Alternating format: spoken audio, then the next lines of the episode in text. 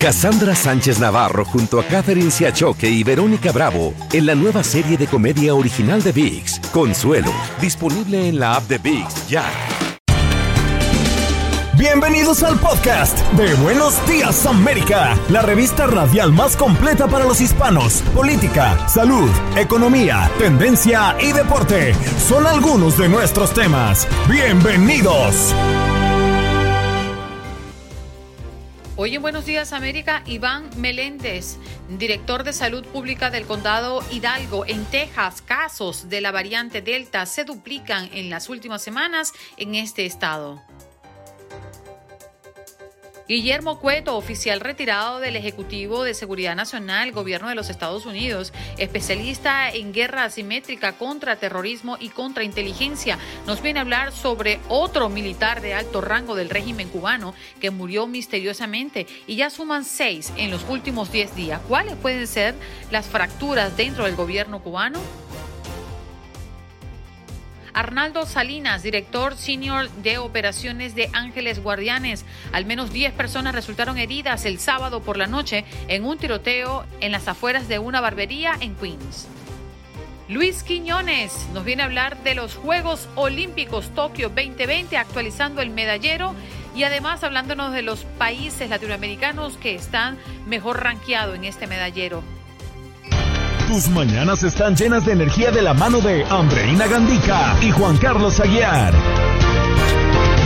Aquí, en Buenos Días América, hacemos un recorrido por esos temas que son importantes para ti. Noticias, inmigración, salud, el acontecer diario, las tendencias y por supuesto los deportes. Buenos días América, este programa es tuyo.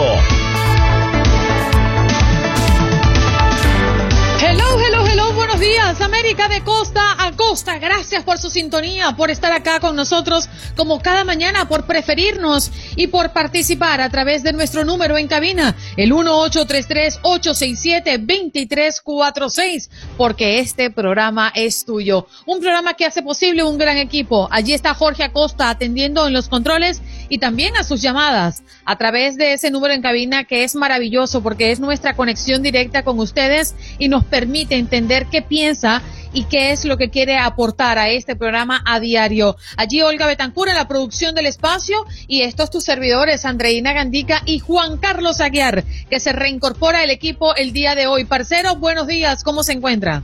Andreina, hola, muy buenos días, qué gusto saludarla hoy 2 de agosto del año 2021, feliz de estar de regreso aquí con ustedes. Me hacía falta escucharla, me hacía falta verla sonreír y no le voy a decir qué más cosas me hacían falta, pero me hacían falta. Ya estamos por dárselo, no se preocupe. Vamos a intentar en este, en estas dos horas saciar su ansiedad. Viene mi dosis diaria de andreinitis. No sabes las cosas que han pasado tu ausencia, pero vamos a estar conversando de eso un poco más adelante. Eh, con, con machete en mano llega Juan Carlos, ya eso se lo adelanto. Tu salud no solo es tu prioridad, sino también la nuestra. Sino también la nuestra. Buenos días América, con, los, expertos. Bien, nos vamos a nuestro próximo tema y a nuestro próximo invitado. Él es Iván Meléndez, doctor, director de salud pública del condado Hidalgo, Texas, porque los casos de la variante Delta se duplicaron en la última semana en este estado. Doctor, si es posible que active su cámara, se lo agradeceríamos. Lo estamos viendo en conexión, pero no sé si ya está con nosotros escuchándonos. Buenos días. Buenos días, estoy un poquito batallando en escuchar, no sé si ustedes lo escuchan. Lo escuchamos perfectamente, no se preocupe. Háblenos de la situación en el estado de Texas. ¿Qué es lo que está pasando y cuáles son los indicativos al amanecer hoy lunes? Retomamos la conexión con el doctor Iván Meléndez, director de salud pública del condado Hidalgo en Texas. Pues no alcanzamos a escuchar su respuesta. Doctor, adelante, ¿qué es lo que está ocurriendo en Texas? Nosotros tenemos un panorama bastante parecido. Eh, sufrimos muchísimo hace un año. Tenemos 1.200 personas en el hospital eh, hace un año. hoy tenemos más de 200. Sin embargo, hace tres semanas habíamos bajado a casi 40 nada más. Por lo tanto, hemos tenido un aumento increíble, igual que el resto del país. Sabemos que desde junio 20 a julio 20 hubo un 300% de aumentos en casos. Y obviamente estamos pensando que esto tiene mucho que ver con la variedad de Delta, porque eh, aquí tenemos eh, más del 60% de las personas vacunadas y aún así los números siguen subiendo. Doctor, esta situación hubiera podido ser diferente si los estadounidenses hubieran tenido una reacción diferente frente al tema de la vacuna, es decir, si los estadounidenses hubieran salido en masa y ya hubiéramos superado el 70% de vacunados que dicen es lo que se requeriría para la inmunidad de rebaño? Muy difícil de, especular si hubiese sido la solución, pero sí pensamos que matemáticamente eh, la única manera de haber eh, eliminado esta enfermedad hubiese sido con una vacunación masiva. El problema que ocurre es que han existido tantos mitos, tantas mentiras eh, de realmente las vacunas, entonces tuvimos una resistencia, eh, pues la verdad, bastante grande. Eh, todo el mundo escuchó que la gente le daba miocarditis, estamos hablando de 600 casos en 133 millones. Después habló que la Johnson Johnson este, iba a, causar coágulos en la sangre y vimos que era menos de uno de un millón. Y después habló del Guillain-Barré de Johnson Johnson, que ocurrieron ocho casos de un millón de personas. Entonces, por lo tanto, eh, los otros mitos eran bastante absurdos, ¿verdad? De microchips y DNA y cosas así. Hubo una resistencia muy grande. Aquí en donde estamos nosotros, a pesar que la gran mayoría eh, somos hispanos, el 85% somos hispanos, eh, aún hubo un poco duda eh, y siempre ha sido la razón por cual la gente no se han vacunado y es que no eh, confían, no confían en el gobierno, no confían en las casas farmacéuticas, no confían en los doctores estatales. Entonces nosotros hemos tenido, como el resto de Estados Unidos, una falta de confianza y por lo tanto mucha gente no se quiso vacunar y definitivamente si uno ve que ah, por lo menos aquí en el estado de Texas, 99.5%, 99.5% desde febrero a julio de las muertes eh, han sido gente no vacunadas. Han muerto 9 mil personas en estos tres meses.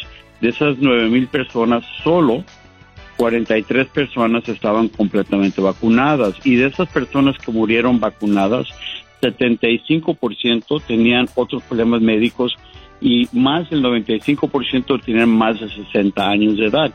Por lo tanto, definitivamente nosotros eh, y el resto del país hemos batallado para que las personas entiendan lo importante de vacunarse porque permite que el virus se siga propagando en el grupo de las personas no vacunadas. Y mucha gente lo ha dicho que este ahora se ha convertido en la pandemia de los no vacunados, ¿verdad? Y, y ese es el problema que hemos tenido. Doctor, si me lo permite, compartir algo más de cifras para que el resto del país se entienda eh, la crisis que se está viviendo en Texas y el aumento de casos que va de manera vertiginosa. Eh, estamos hablando de más de cinco veces más, ¿no? Los casos del inicio del mes de julio. Según los datos del Departamento Estatal de Servicios de Salud de Texas, hablan de que el primero de julio había más de 1.100 nuevos casos confirmados de COVID-19 y para el 29 del mes, es decir, el cierre de ese mes mismo, los contagios alcanzaban 6.347 nuevos casos, lo que pues marca una clara tendencia a la alza. Incluso el 28 de julio hubo un pico inusual en el que rebasaron los 10.100 nuevos casos confirmados. Una barbaridad. Queremos preguntarle, doctor, ¿Qué está haciendo el Estado? ¿Qué están haciendo los condados para implementar nuevas reglas y así, de alguna manera, comenzar a mm, retomar esas medidas que podrían estar evitando más contagios? ¿Qué se está haciendo?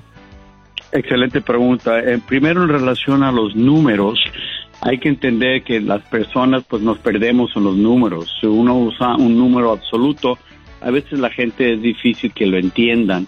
Eh, la manera más fácil de entender los números es el siguiente. estamos teniendo más casos nuevos diarios que antes del verano pasado, el invierno pasado, que fue cuando toda la nación estaba catastróficamente eh, alta. Es decir, estamos teniendo ahorita más números nuevos que antes de la vacuna, que indica que la mayoría de gente no vacunadas. Por lo tanto, ¿qué puede hacer el Estado? ¿Qué puede hacer el Estado? ¿Qué puede hacer la nación? ¿Qué puede hacer los condados? Cuando realmente eh, los, eh, que los recursos que tenemos para combatir esta enfermedad son mínimos. Estamos hablando de un virus de cual no tiene cura. Estamos hablando de un virus que se mantiene eh, el gran porcentaje de las veces hasta sin síntomas. Estamos hablando con personas que todavía creen que es una conspiración. Eh, nosotros que hemos visto 80, 90 cadáveres, nosotros que hemos puesto en vida artificial a nuestros profesores o a nuestros familiares, nosotros que nos hemos infectado y que hemos visto eh, la tragedia de muertes de médicos, de enfermeras, de policías, etcétera, nos rascamos la cabeza y nos preguntamos cómo es posible que la gente aún así no comprende, no entiende.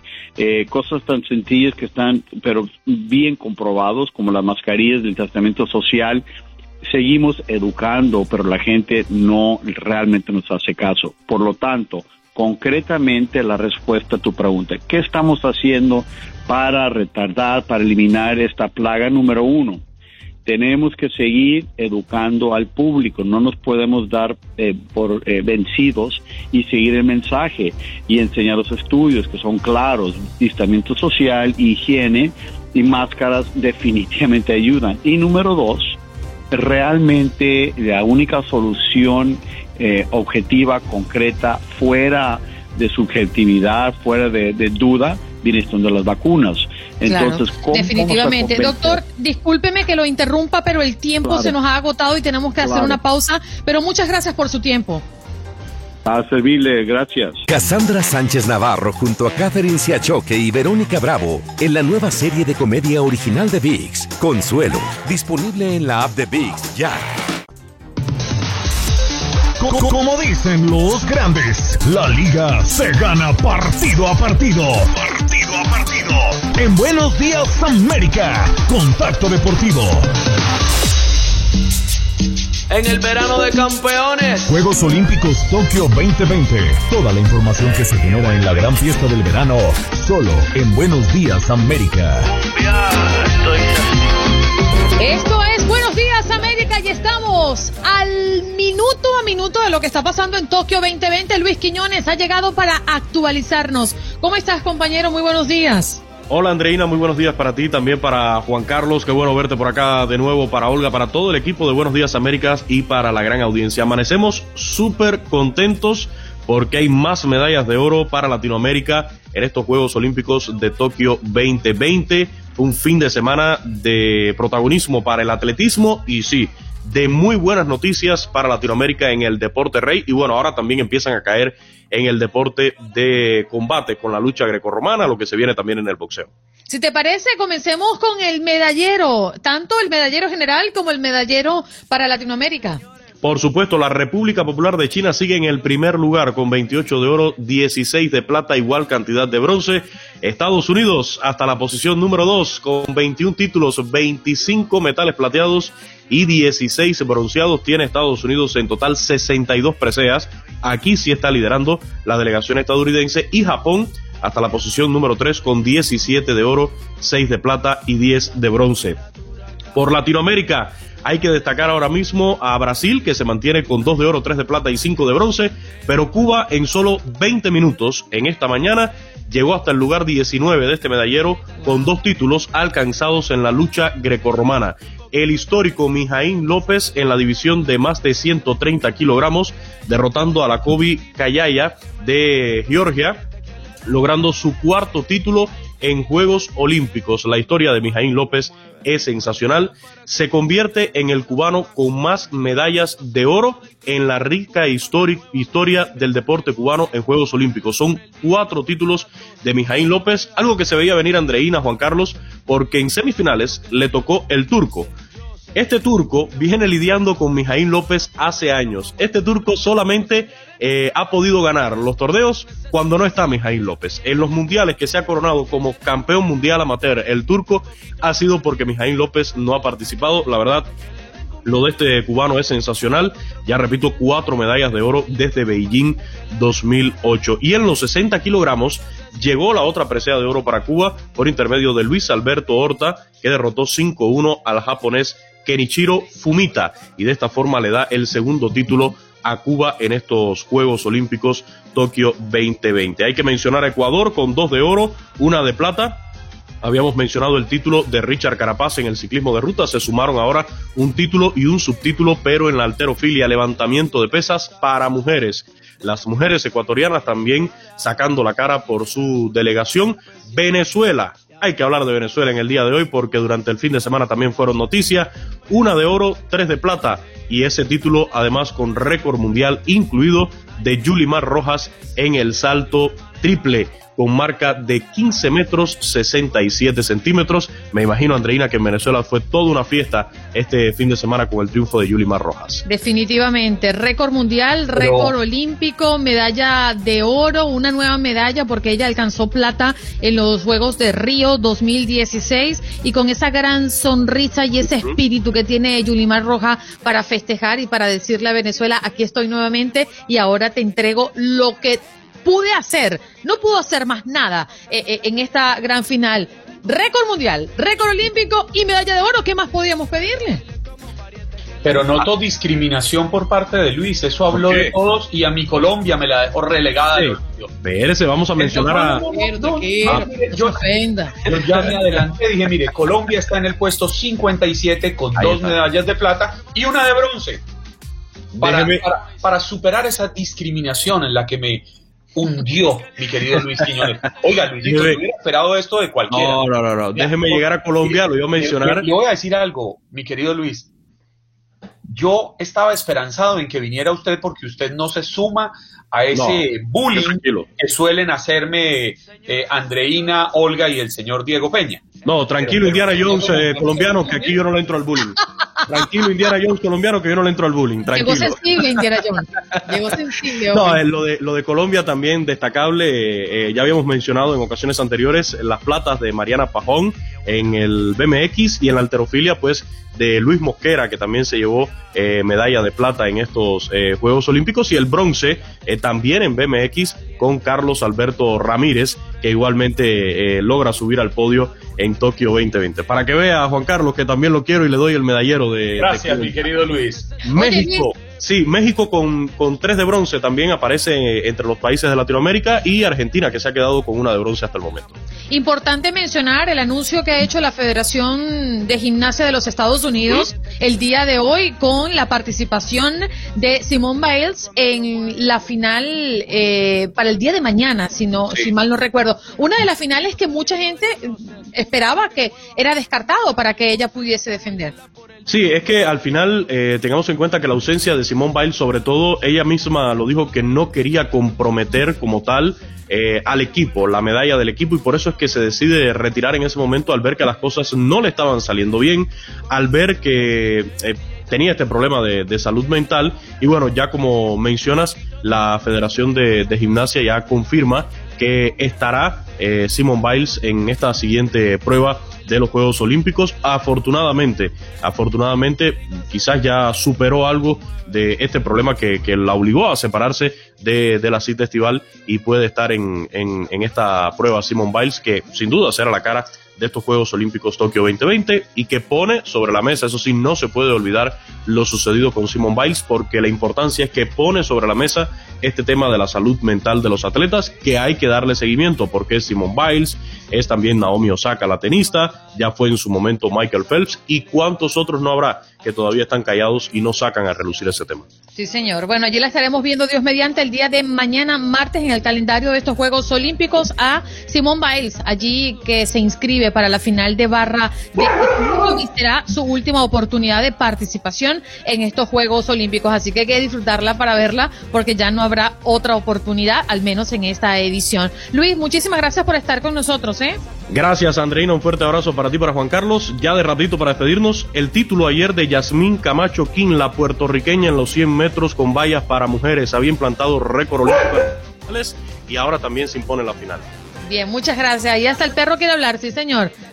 bye, bye, cuídense. Sí, señor. Luis Quiñones con nosotros en este contacto deportivo hablando de los Juegos de Tokio 2020. En Buenos Días América se habla de política.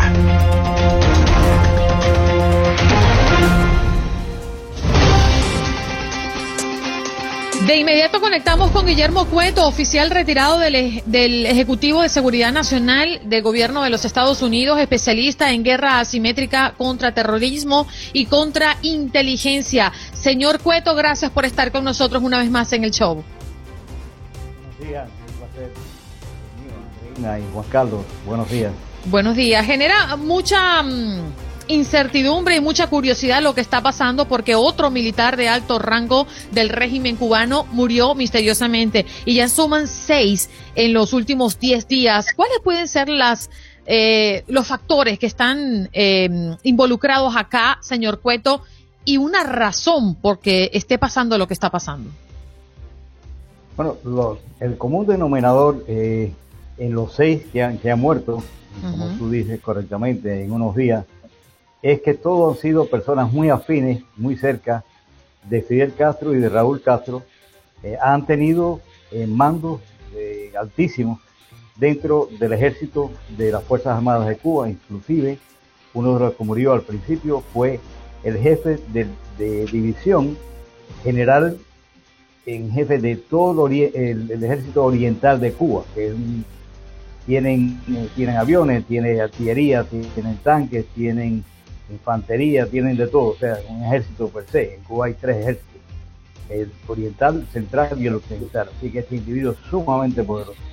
Pero también los otros eran poderosos porque tenían mucha, eh, mucha experiencia de, planes estratégicos de enfrentamientos militares a gran escala. O sea, eran individuos que tenían eh, protagonismo inclusive en guerras en el exterior de Cuba, en Angola, etcétera. Pero, pero el común dominador de ellos era que estaban cerca todos de Fidel y de Raúl, o sea, eran de la vieja guardia, aunque algunos no eran, no eran eh, mayores, mayores. Eh, por ejemplo, el, jefe de general de división de, Oriente estaba en una edad media eh, y por lo tanto no se puede categorizar como que todos eran ancianos o, totalmente pasados de, actividad que sea protagonismo activo.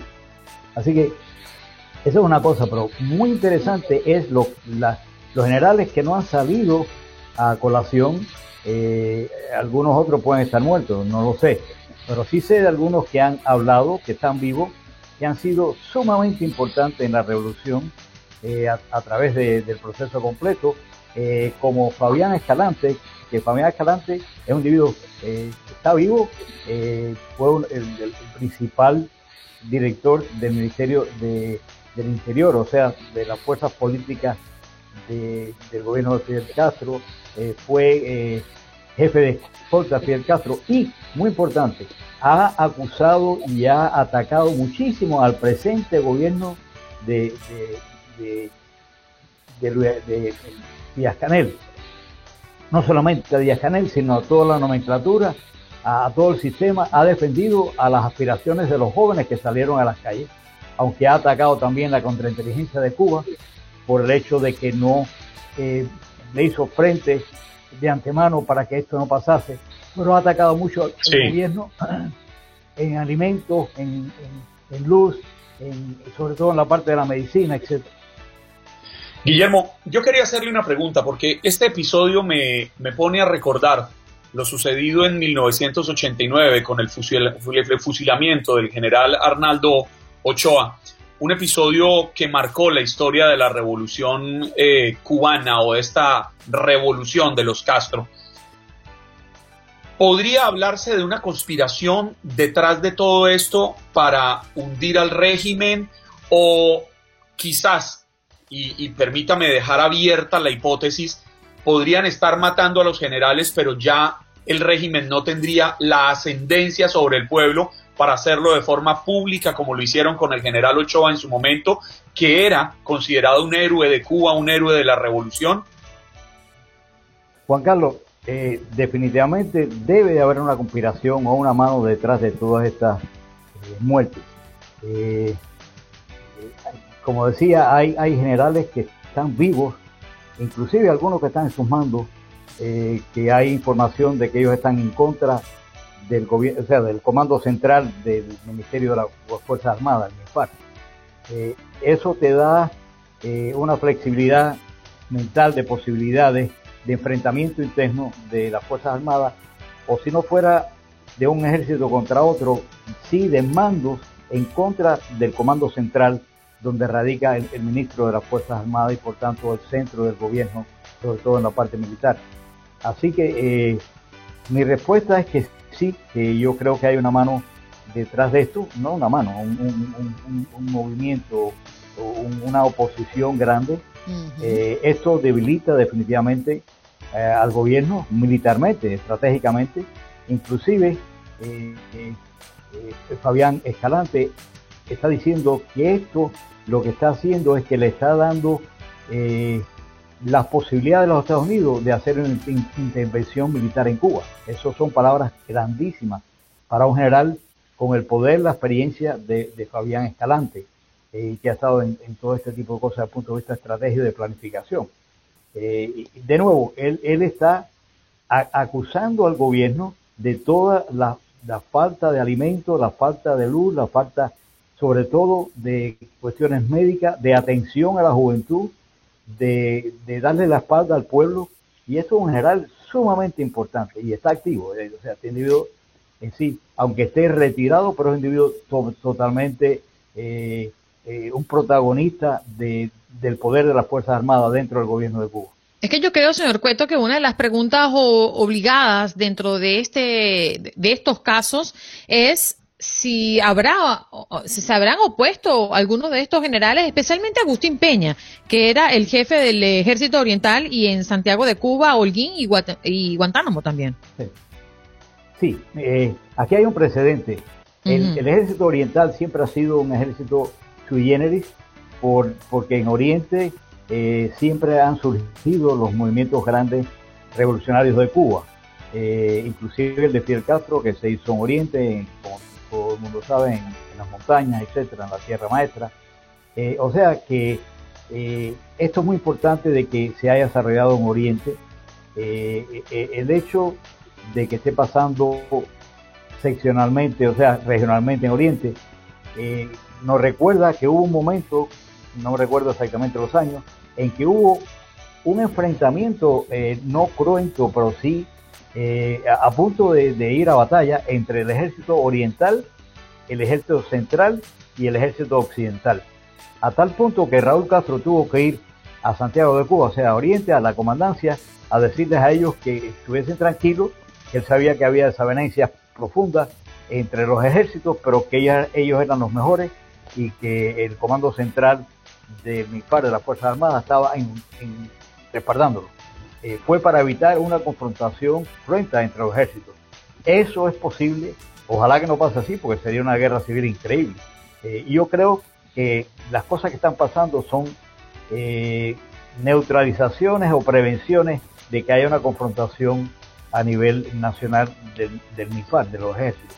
Eh, pero repito, eh, esto es mucho más complejo, es el ejército, es las condiciones de vida en Cuba, eh, es la falta de alimentos, es el enfrentamiento de los campesinos, inclusive no solamente en las zonas urbanas, hay, hay rebeliones y los campesinos también se han rebelado contra el ministro de la Agricultura en Cuba, o sea que es, un, es una, es una compilación de males en Cuba eh, tanto desde el punto de vista político como desde el punto de vista social y militar, obviamente. Guillermo, es bien sabido que estos regímenes dictatoriales se sustentan en su inmensa mayoría en sus fuerzas militares, en el amplio poder que le entregan a los generales, a los altos mandos de las Fuerzas Armadas.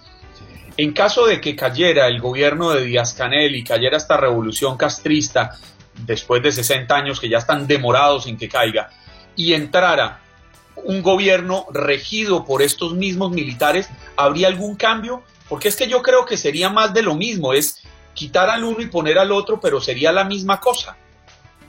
Sí, eh, es una buena pregunta, Juan Carlos.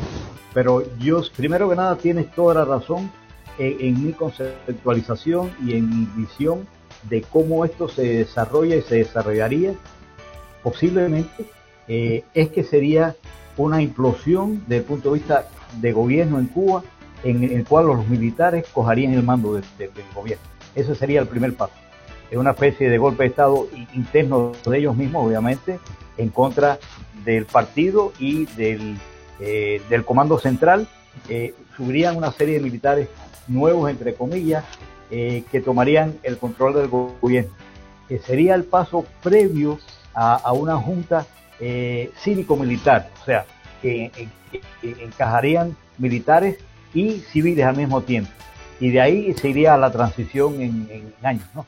Pero bueno, eh, creo que eso sería la... Eh, tú estás correcto en que los militares cogerían el control de Cuba. Ahora, yo creo que serían militares distintos. Eh, ya como Escalante acabo de, mencionar, ha dicho, se necesita un cambio en la visión de los militares y del gobierno hacia la población las escaseces, la burocracia, eh, la cantidad de, problemas internos que ellos tienen por el robo interno, eh, por las posiciones extremas políticas de ellos, inclusive del narcoterrorismo que hay en Cuba, del apoyo a, guerras externas, al apoyo a Venezuela, al apoyo a Nicaragua, que son eh, frentes exógenos, pero que están muy vinculados al narcoterrorismo. Mm. O sea, es muy complejo y yo sí creo que hay una, un, una fuerza, no que emergente, han estado siempre ahí, pero más proactiva en este momento, más protagonista, que quieren enfocarse en los problemas del país, eh, no serán limpios, limpios o puros, puros, pero sí creo que tendrían una visión un poco más ah, práctica y al mismo tiempo creo que dentro de eso hay elementos, lo creo fervientemente o bastante objetivamente, de que hay elementos ahí que serían eh, interlocutores con el gobierno de los Estados Unidos. Recordemos que todos los días en la base naval de Guantánamo, eh, la base de los Estados Unidos, hay conversaciones diarias con generales cubanos. O sea, los dos salen a una zona y conversan de problemas que pueden afectar no cuestión migratoria, sino cuestiones de seguridad nacional para ambos países. Sí, y antes de concluir con este, con este tema, me gustaría responderle a Enrique Contreras porque el régimen de La Habana no ha explicado cuáles son las causas de la muerte de estos generales y en algunos casos solo han confirmado que los cuerpos serán cremados. Es por eso la gran expectativa, más allá de que se le crea o no al régimen, pues ellos tampoco dan indicios de querer sincerar la muerte de estas personas. Eh, muchísimas gracias. Sí. brevemente, eh, hay informaciones de que algunos de ellos fueron asesinados y, se dan eh, informaciones de los lugares específicamente donde fueron asesinados. Sí, señor. Muchas gracias, señor Cueto, por tomar su tiempo y compartirlo con nuestra audiencia. De inmediato nos vamos con nuestro próximo invitado. Ya está conectado y con nosotros acá en Buenos Días América. Él es Arnaldo Salinas, director senior de operaciones Ángeles Guardianes. Muy buenos días, señor Salinas. Gracias por estar con nosotros. Muy buenos días, gracias por tenerme. Y es que al menos 10 personas resultaron heridas el pasado día sábado por la noche en un tiroteo afuera de una barbería específicamente en Queens. ¿Qué ha pasado, señor Salinas? ¿Y por qué se produjo esto? Bueno, esto es algo de pandillas. Las pandillas aquí en Nueva York, en Chicago, en Los Ángeles, está a un nivel que nos estamos pareciendo a, Panamá, a Guatemala, a Honduras. Y la policía, eh, las manos están atadas. Ellos no pueden hacer nada, aunque quieran, por el gobierno que tenemos, por la administración que tenemos presentemente.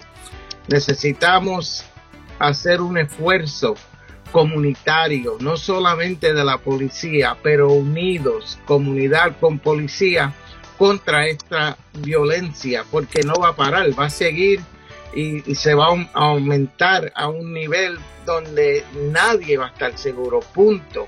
Y yo sé que hay padres aquí afuera que me oyen mi voz, eh, rebusquen todos los de sus hijos. Este, ellos son nuestra responsabilidad. Si tienen drogas, si tienen armas, tenemos que hacer algo, pero otra vez no podemos esperar que la policía haga todo como padres, como humanos, como cristianos, como ciudadanos, tenemos todo que aportar para la seguridad de nuestra ciudad y la nuestra propia. ¿Qué es lo que está pasando, señor Salinas, en Nueva York? ¿Por qué se están dando estas confrontaciones entre las pandillas? Eh, dominio territorial, venta de drogas, tráfico de armas, ¿qué sucede? Bueno, siempre ha habido ese problema. La cosa es que presentemente no hay consecuencias para nadie porque no hay no hay bail. So, eh, si cogen a alguien, mire este el caso de del señor que mató a otro aquí en el Bronx, que le avalió a otra persona sobre dos niños que estaban presentes. Él había estado arrestado 17 veces y lo dejaron ir. Nadie va a la cárcel. El alcalde presente dijo, mira, mira mis cárceles, están vacías. Seguro que están vacías. Todos los criminales están en la calle. Señor Salinas, perdóname que lo interrumpa, pero es que los alcaldes, los alcaldes no sueltan criminales, son los jueces. Es la justicia. El alcalde es el ejecutivo y el poder judicial es una cosa totalmente independiente aquí en Estados Unidos.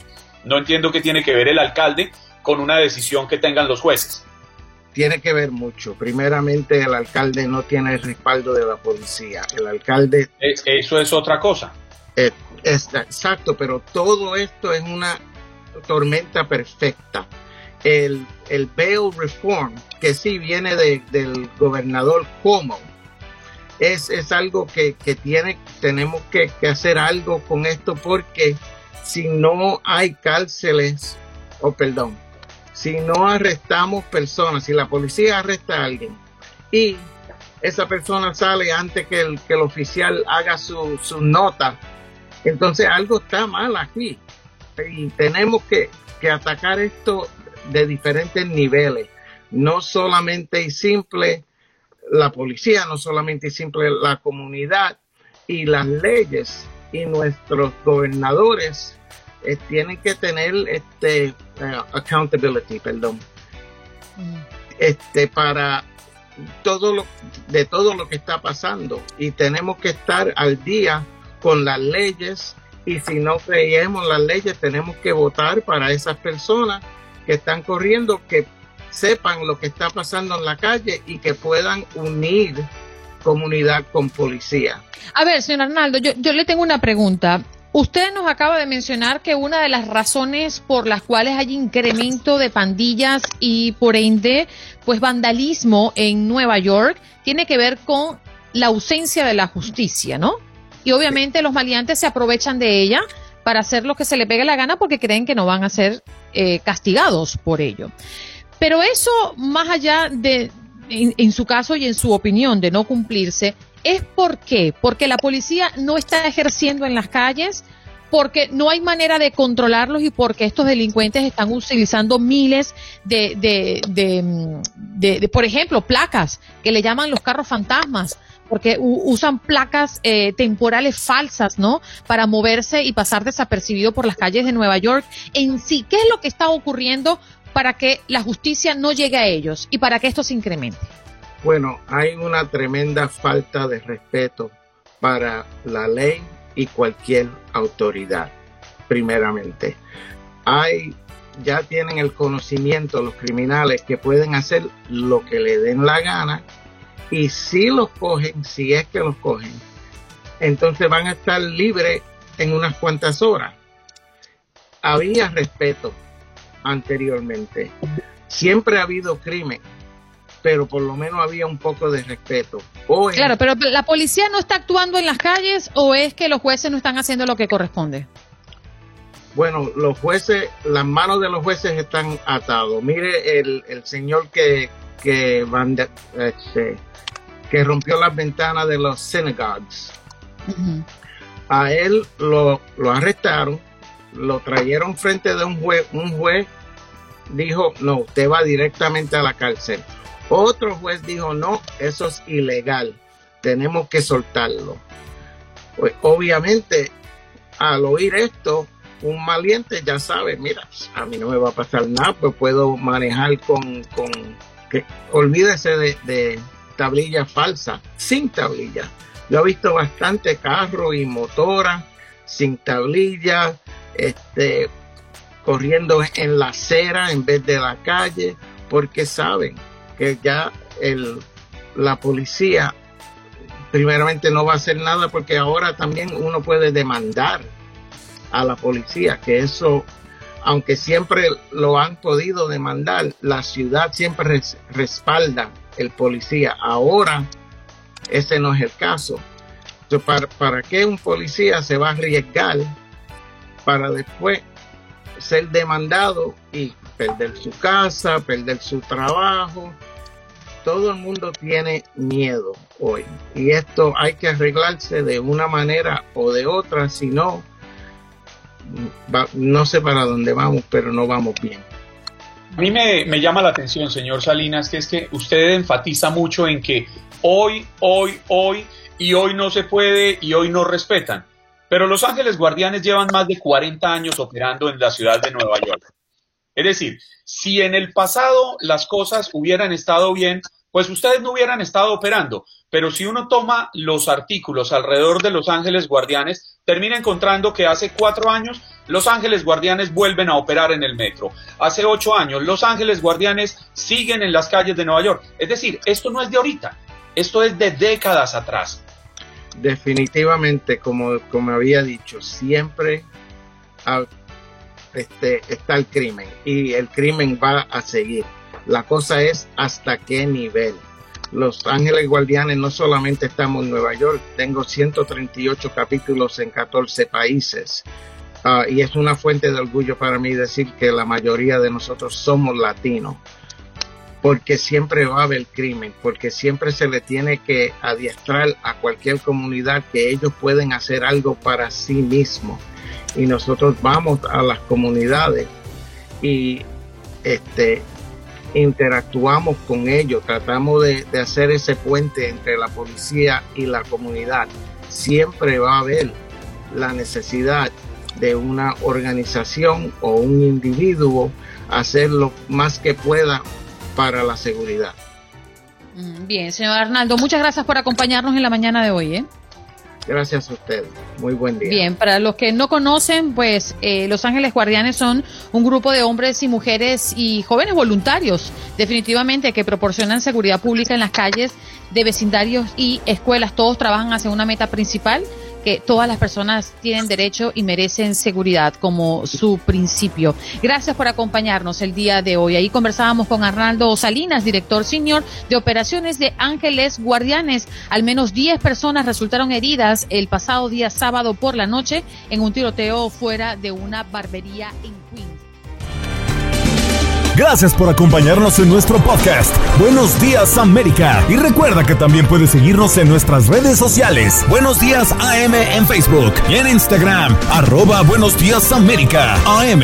Nos escuchamos en la próxima. Cassandra Sánchez Navarro junto a Catherine Siachoque y Verónica Bravo en la nueva serie de comedia original de VIX, Consuelo, disponible en la app de VIX ya.